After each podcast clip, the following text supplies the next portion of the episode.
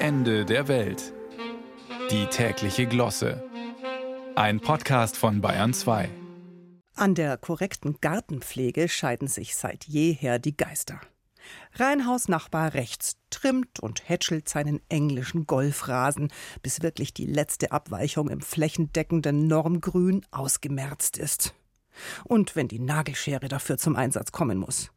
Eine grün angestrichene Betondecke täte es im Prinzip auch, aber gut. Die Reihenhausnachbarn links dagegen sind notorische Schlamper. Sie lassen alles wachsen und wuchern, wie es der unordentlichen Natur gerade in den Sinn kommt. Sicher, Insekten, Gewürm und Hobbyaquarellisten mögen so etwas. Wenn alles kreuz und quer durcheinander gesprenkelt ist da auf dem Gras.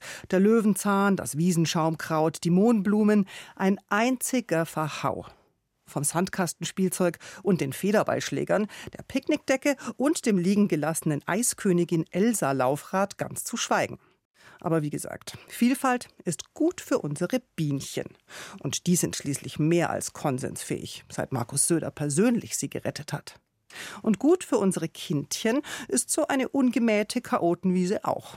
Die Kleinen mögen es ja ebenfalls gern dreckig, bunt und unaufgeräumt. Leider sind Kinder nicht so konsensfähig wie Bienen. Es ist jedenfalls nicht bekannt, dass Markus Söder oder sonst ein Politiker jemals eine Kampagne mit dem Titel Rettet die Kinder ins Leben gerufen hätte. Deshalb müssen das wieder mal die Eltern selbst erledigen. Das Rasenmähen jedenfalls ist schon längst keine Frage mehr, die sich nur auf die Graspflege beschränkt. Der letzte Schrei bei der professionellen Kinderaufzucht sind heute sogenannte Rasenmäher-Eltern.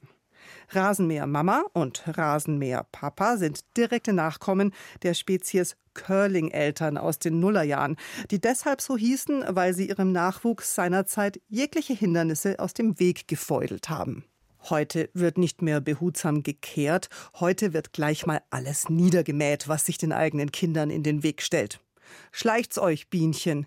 Emma und Maximilian stehen nun mal einige Evolutionsstufen über euch. Wobei es noch eine Steigerung gibt. Man nennt sie Schneepflugeltern.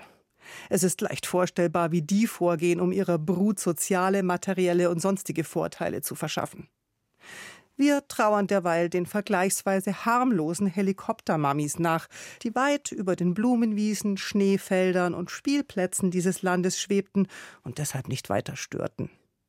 Und wir rechnen bang mit der baldigen Ankunft von Kampfpanzer Leopard Papa.